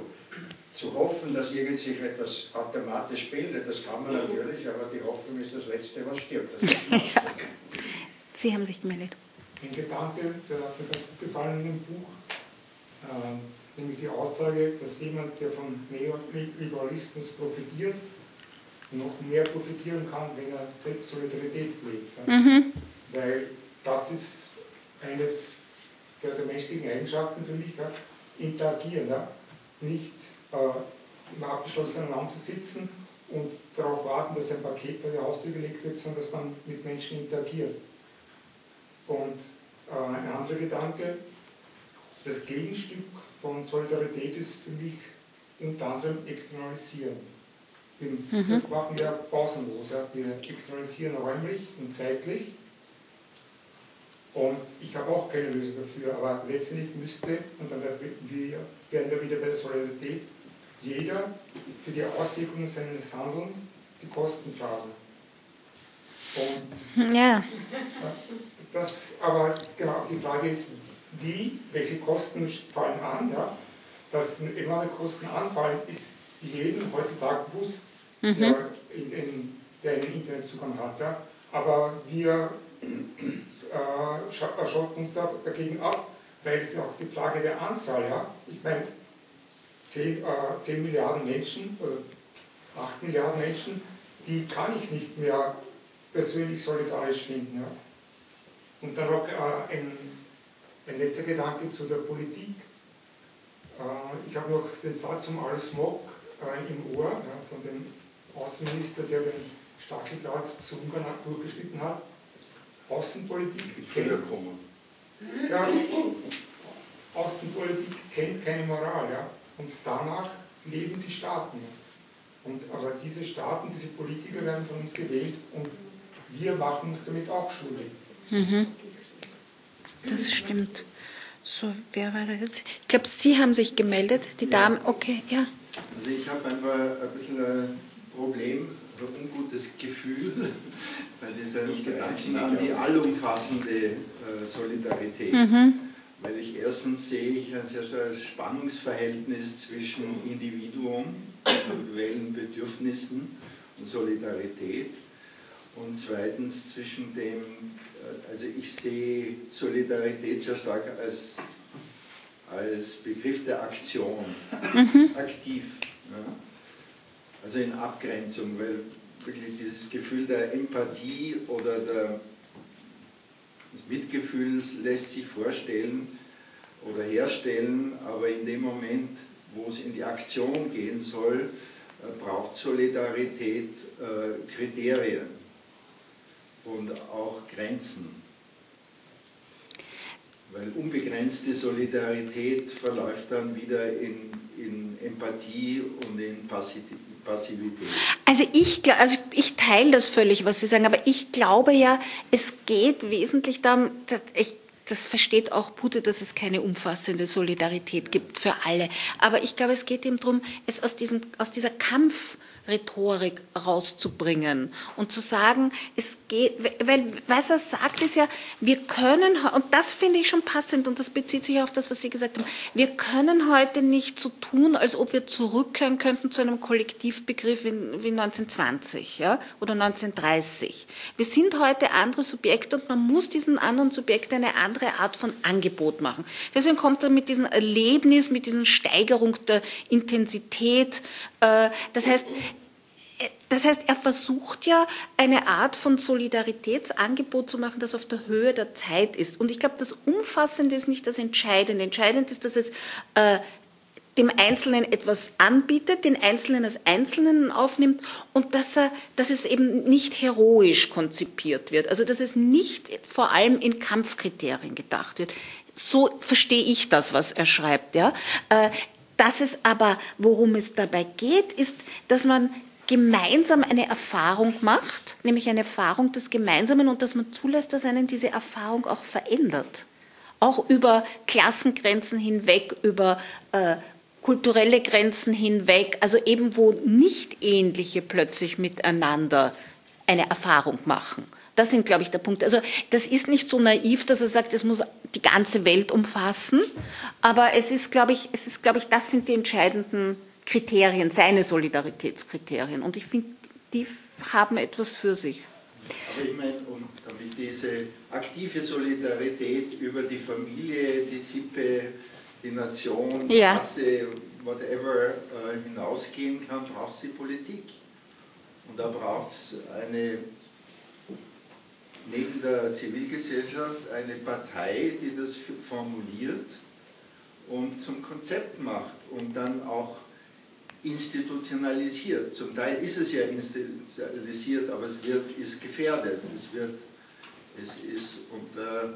Äh, es ist sehr gefährdet. Ja, also ja das glaube ich auch. Also wir haben ja jetzt, wir haben ja sozusagen die, seit den 70er Jahren die Tendenz, dass man sagt, das Gute findet nur in der Zivilgesellschaft statt und alles andere ist sozusagen schmutzig. Aber das Problem der Zivilgesellschaft ist, dass dort keine Entscheidungen gefällt werden. Und dass da kein, also da können Stimmungen erzeugt werden, da kann mobilisiert werden, aber da wird nicht entschieden. Stimmungen kippen. Und Stimmungen kippen, genau. Aber also, das erwarte ich mir von der Sozialdemokratie. Das, das würde ich mir auch erwarten. ein Programm macht und nicht als Kampfbegriff, aber die es dann auch schafft äh, zu definieren, äh, für wen gilt die Solidarität und äh, wie weit geht die Solidarität, weil ja. in der Aktion geht es ohne das nicht. Du hast dich auch gemeldet, ich habe nicht gesehen. Ich wollte nur äh, sagen, einwerfen, ich habe ein Problem damit, den Kampfbegriff so negativ zu besetzen, weil ich mir denke, solange ähm, äh, Solidarität ein Erlebnis und ein gemeinsames Gefühl ist, äh, hat es eigentlich, ist es zahnlos. Ich, schon, ich, meine, ich denke schon, dass wir vielleicht den Kampfbegriff neu definieren müssen, mhm. aber ich würde doch meinen, dass wir den Kampfbegriff nicht aufgeben dürfen, mhm. weil wir sonst nicht an ein Ziel kommen. Mhm. Mir, fällt, mir fallen die drei oder vier Jugendlichen ein, die, die in Bologna die Sardinen gegründet haben. Mhm. Ja? Das, ist, das ist sozusagen aus einem, aus einem Kampfbegriff gegen den Faschisten Salvini entstanden und nicht jetzt sozusagen, weil ein paar junge Leute sich wohlfühlen wollten. Und daher, mhm. glaube ich, ist es ganz wichtig, uns den auch nicht nehmen zu lassen, dass wir um etwas kämpfen wollen und dass der Kampf etwas Wichtiges ist. Also mir ist es ein bisschen zu wohlfühlerisch, jetzt nur mhm. äh, sozusagen die, die, Solidarität als ein Erlebnis oder, oder so zu sehen, sondern äh, es, ist, äh, es ist auch ein, ein politisches Mittel, das wir, das wir ganz notwendig brauchen. Das muss ich jetzt delegieren an den abwesenden Herrn Bude. Wir nehmen es jetzt mal hin. So, jetzt habe ich, äh, ich glaube, Sie haben sich zuerst gemeldet und dann. Darf ich mich noch einmal melden? Aber erst später. Ich, ja. Bitte. Also was ich irgendwie mich jetzt gefragt wurde, auch ganz spannend finde, ist, äh, ob es nicht auch wichtig ist, äh, sich zu fragen, was ist überhaupt der Grund, warum sich äh, Leute solidarisch verhalten wollen. Äh, weil ich denke, wenn ich äh, an die, die Flüchtlingsdebatte zurückdenke, dann ist es auch also ich kenne viele Leute, äh, die sich auch ähm, die sich auch sehr unterstützend beteiligt haben, um sich selbst irgendwo auch so zu profilieren und das irgendwie auch so ein bisschen aus einem Egoismus herausgemacht haben, finde ich. Und da frage ich mich halt, äh, muss es um halt langfristig, dass eine langfristige Solidarität da ist, muss es auch so der Grund stimmen irgendwo. Also ich würde... Ich bin einfach dankbar, wenn es auch so eine Welle an Solidarität auf Kurzzeit Also ich würde sagen, das, was Bude da vorschlägt, ist sozusagen braucht keine Sittlichkeit. Es braucht, das ist kein moralisches Handeln. Ne? Also er sagt, es geht nicht um Moral und um Zwang. Also da darf man auch aus egoistischen Gründen. Es ist kein Kantscher Zugang, wo man sagt, man muss auch aus den richtigen Gründen solidarisch sein. Ich, ich kann Ihnen das nicht beantworten. Ich, ich glaube aber, äh, ist da die Frage ist weil das, was ich, wenn ich es richtig verstehe, ist, was Sie unterstellen, ist, Leute, wenn Leute das aus den falschen Gründen, nämlich zum Beispiel nur aus Prestigegründen, warum auch immer machen, dann ist es sozusagen nicht anhaltend. Ne? Das ist ja das Verdammt, weil ansonsten wäre es ja, ja eigentlich wurscht. Nachhaltigkeit ist halt auch so, mir kommt es vor, für ist es ein Trend. Ich begreife nicht so die Notwendigkeit dahinter. Ja, also das stimmt, da gibt es vielleicht auch einen Widerspruch bei Buddha, weil einerseits sagt er, es geht nicht um, um, um Moral, sondern es geht um dieses gesteigerte Erlebnis, um die Intensität. Und andererseits sagt er, der Ausgangspunkt ist aber, dass man anerkennt, dass wir uns alle gegenseitig etwas schulden. Und das ist natürlich, da, da kommt natürlich schon ein moralisches Moment herein. Also ich, ich würde sagen, das Dilemma löst er nicht. Sie haben sich gemeldet.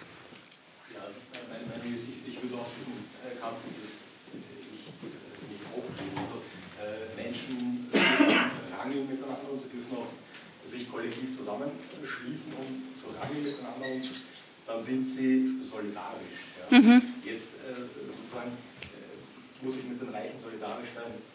Eigentlich nicht. Jetzt ist die Frage sozusagen, der Gegner im Kampf, soll ich den Gegner im Kampf totschlagen? Das soll ich natürlich nicht. Ja? Also insofern gibt es schon etwas, was darüber ist. Ja? Aber das ist, finde ich, eine religiöse Idee. Also sozusagen, Mhm. ja, und, und dafür gibt es verschiedene, verschiedene Begriffe, ja? also eine allumfassende Liebe oder was auch immer. Ja? Also sozusagen, wenn, wenn man religiös ist, wenn man an Gott glaubt, ja, dann, ist die, dann ist Gottes Liebe allumfassend und auch wenn er sich damit schwer tut, wird er wahrscheinlich die Reichen auch lieben. Wenn er ein netter Gott ist. Nein, nein, der muss die E-Mail noch einmal lesen, glaube ich. Also so. Insofern werde ich, wäre ich mit dem Solidaritätsbegriff schon traditionalistischer. Aber das ist, äh, ich, ich teile das völlig, was Sie sagen, aber es ist doch interessant. Die Frage ist, kann heute, also das ist das, wo ich sozusagen so ein Wohlwollen gegenüber dem habe, dass er sagt, man kann, dieser alte Solidaritätsbegriff erreicht die Leute heute nicht mehr. Das ist das Problem. Deswegen versucht er ja was Neues vorzuschlagen. Und ich glaube, da, das ist der Punkt. Ja? Äh, also dann denkt man sich, das mit dem Kampf, das stimmt, aber wie die Gertrud gesagt hat, da muss man den auch vielleicht anders denken. Also nicht, Sie haben ja auch gesagt, es geht ja nicht drum um, um, ums Totschlagen, sondern, also ich glaube, die, die, die, das Komplexe ist, dass man, oder das Schwierige ist, dass wir, dass wir denken, man muss so solidarisch sein, aber, aber die Leute sind's nicht. Ne? Und wie kann man das eigentlich wieder herstellen? Wie kann man nach 30 Jahren Neoliberalismus der die Leute so verändert hat, dann noch einmal die Leute dazu bringen? Das ist ja die Fragestellung, um die es Bude geht. Naja. Das ist eine Amazone, Ja. Äh, gut, Kann, können bitte nochmal alle, die was sagen wollten, aufzeigen, weil ich habe Sie da.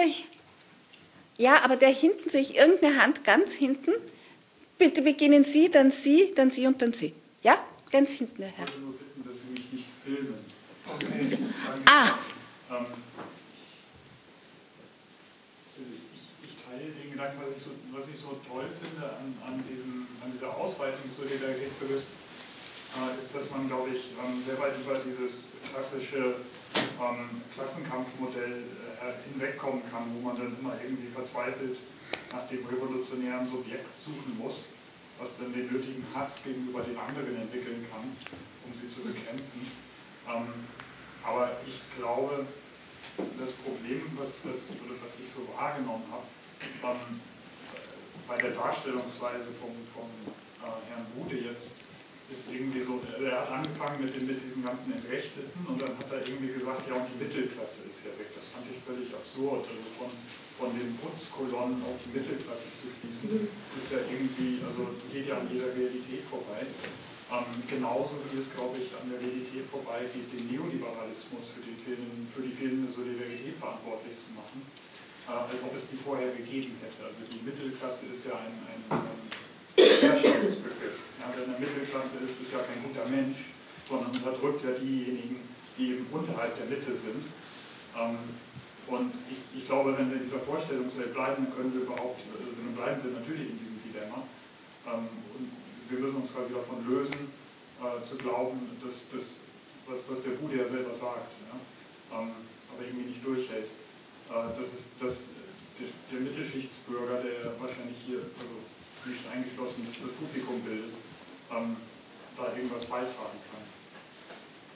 Als solcher. Ja, wobei dieses Beispiel mit der Mittelklasse, das kam ja nicht von ihm. Da hat er Rorty zitiert und hat gesagt, nur wie absurd diese Vorstellung ist, dass man das an diese Leute delegieren könnte. Da, also da, darauf hat halt dieses Zitat sich bezogen. Das, also Punkt eins, das mit dem Klassenkampf, das würde er unterschreiben. Äh, also ich weiß jetzt nicht, ob ich das unterschreiben würde, das ist eine andere Frage, aber in, er würde das unterschreiben, dass es genau darum geht, diese Art von von Kampflinie zu verlassen. Also insofern geht es vielleicht auch gar nicht darum, den Kampf aufzugeben, sondern es geht nur darum, aus dieser, ein, aus dieser Art von Frontstellung einmal herauszukommen. Äh, und das, was haben Sie dann gesagt, dass es, mit, dass es um die Entrechteten geht? Ich habe jetzt, glaube ich, einen Punkt. Irgendwas habe ich an der. Ja, es fängt mit den Putzkolonnen an und mit den. Ah, ich weiß schon, was ich sagen wollte, mit dem Neoliberalismus, dass das vorher. Nein, was, dass es davor keine rosigen Zeiten waren oder, oder dass, dass wir vorher nicht im Paradies gelebt haben, das ist ja klar. Aber was es schon gegeben hat, waren ein System zum Beispiel der Sozialpartnerschaft. Es gab eine Art von Gesellschaftsvertrag. Das heißt, es gab Modi der Institutionalisierung einer partiellen gesellschaftlichen Solidarität. Und diese wurden schon durch den Neoliberalismus erodiert. Also da hat es schon eine Veränderung gegeben. Ich glaube, das. Bitte? Das war doch die Mittelschicht, die geherrscht hat. Es, war eine, es hat eine alte Mittelschicht geherrscht und wir haben heute eine, eine soziologische Veränderung, die diese alte Mittelschicht heute einer massiven Entwertung kulturell, äh, ökonomisch, von den Kompetenzen her, also auf allen Ebenen äh, eine, eine Entwertung erfahren lässt und wir haben heute, äh, wir haben es heute mit einer ganz neuen Mittelschicht zu tun. Also da hat es ja auch große Verschiebungen gegeben. Aber ich glaube, man kann nicht sagen, dass der Neoliberalismus da keine Veränderungen gebracht hat. Es war vorher auch keine gerechte Gesellschaft, aber es gab zumindest den Versuch, einen gewissen, zumindest einen partiellen Ausgleich herzustellen und vor allem eine Art von Gesellschaftsvertrag zu haben. Und das ist ich sage nicht, dass man dorthin zurück muss, aber dass, dass es da eine Veränderung gegeben hat, ich glaube, das muss man schon akzeptieren. So, und jetzt haben wir. Ja, bitte Sie. Ich finde es so spannend, dieses, dieses Ausgehen vom Erleben, oder so habe ich es zumindest wahrgenommen, dass das, dass das Erleben so eine wichtige Rolle spielt bei ihm. Äh, und damit auch das Erleben vom Angewiesensein. Und da habe ich so ursprünglich mich ja gemeldet in Bezug auf den Sozialstaat weil ich ein ganz ein großer Fan bin und das auch nochmal mitkriege mit äh, Austauschschülerinnen aus Lateinamerika, wie einem das erst bewusst wird, was das für ein Leben ist durch einen Sozialstaat. Und gleichzeitig ist aber doch so eine Entwicklung, dass der Sozialstaat eher alles abnimmt. Ja? Also so im Sinn von, von mhm. er ist dann auch das Gegenüber, von dem ich was fordern kann mhm. äh, und der sozusagen in einer Konsumhaltung das halt einfach zu liefern hat und die Ebene des das gemeinsam etwas aufeinander wahrnehmen, dass man aufeinander angewiesen ist, die ich zumindest historisch in diese Vereinskultur der, der Zwischenkriegszeit noch eher hineininterpretiere, ja, wo das Sozialdemokratische auch zu erleben war. Äh, also wie man diese Erlebensebene mhm. dann auch pluralistisch gesehen werden kann, wie man die wieder reinkriegt in unsere Gesellschaft. Ein Erleben von äh, Abhängigkeit und von Bezügen und von Solidarität zueinander das nicht an den Staat sozusagen ans Institutionalisierte delegiert ist, mhm. sondern spürbar ist. Mhm. Und da ist es dann, glaube ich, schon eins, dass das äh, über diese Kampflinien hinausgehen kann und dass eine, eine Verbindung zu anderen Milieus herstellen könnte, was so ansatzweise in dieser Flüchtlingsgeschichte schon drinnen war. Mhm. So, wir kommen schon zum Ende zeitlich. Bitte sagen Sie. Äh, ich wollte noch sagen, äh, mir mir fehlt in der ganzen Debatte ein bisschen äh, diese Bewegung um äh, das Klima, ja. das doch ein, äh, finde ich, einen Hoffnungsschimmer in mir weckt, mhm. Äh, weil ähm, das schon etwas Verbindendes ist und wenn man jetzt nicht ein Realitätsverweigerer ist wie Trump und Co., äh, ähm, dann geht das eigentlich auch um die eigene Existenz und könnte vielleicht, äh, ich meine, man sieht das ja auch in der Wirtschaft ein gewisses Interesse äh, auf diesen Zug aufzuspringen, weil das neue Felder sind.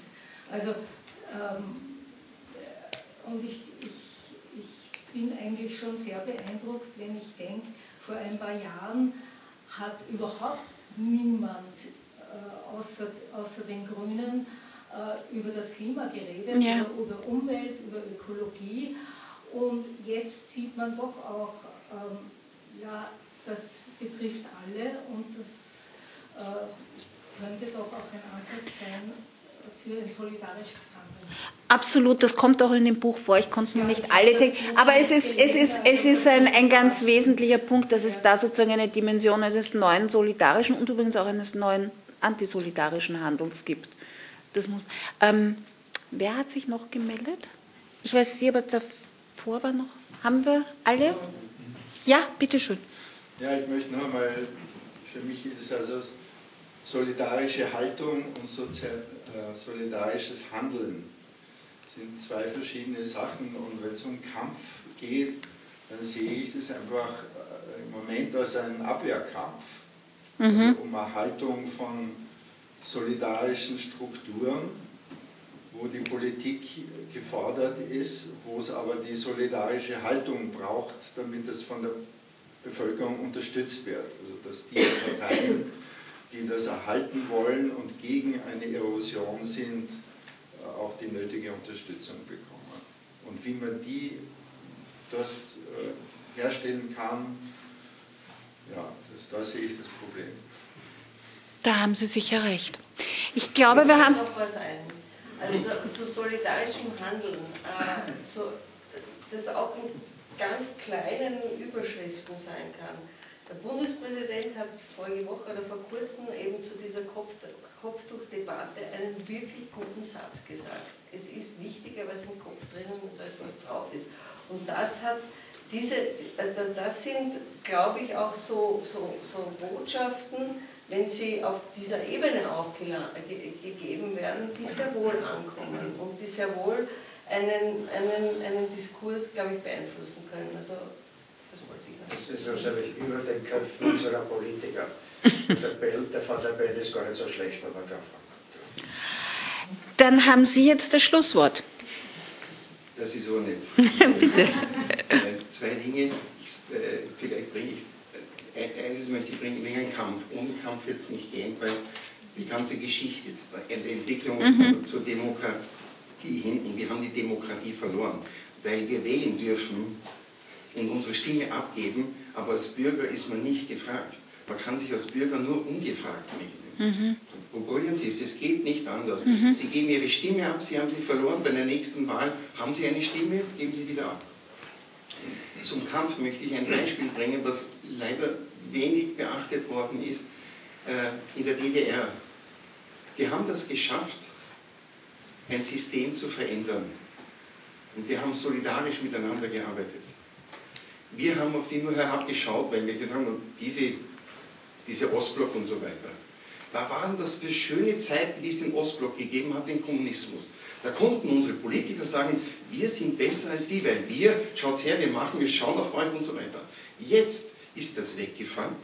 Jetzt kommt die Wirtschaft und sagt, wir brauchen das. Und die Politik macht das. Und dass wir auf ein Niveau gebracht werden, wie es im 19. Jahrhundert ist, dass wir verglichen werden mit Thailand oder sonstigen Sachen, fällt gar nicht auf. Das ist global, das ist, das ist so normal. Gut, das eine zu dem Kampf. Und das andere wollte ich noch den Herrn Markus Esrabanus, ich weiß nicht, ob der jemand schon gehört hat, der hat einen, einen, einen Spruch, der geht so, wer im Feind den Menschen ignoriert, der ist des Menschenfeind. Wer für den Frieden kämpft, aber nicht für des Feindes Frieden, der ist des Friedensfeind. So hast du Freunde bei den Feinden und Feinde bei den Freunden. Ja, da kann man sich orientieren.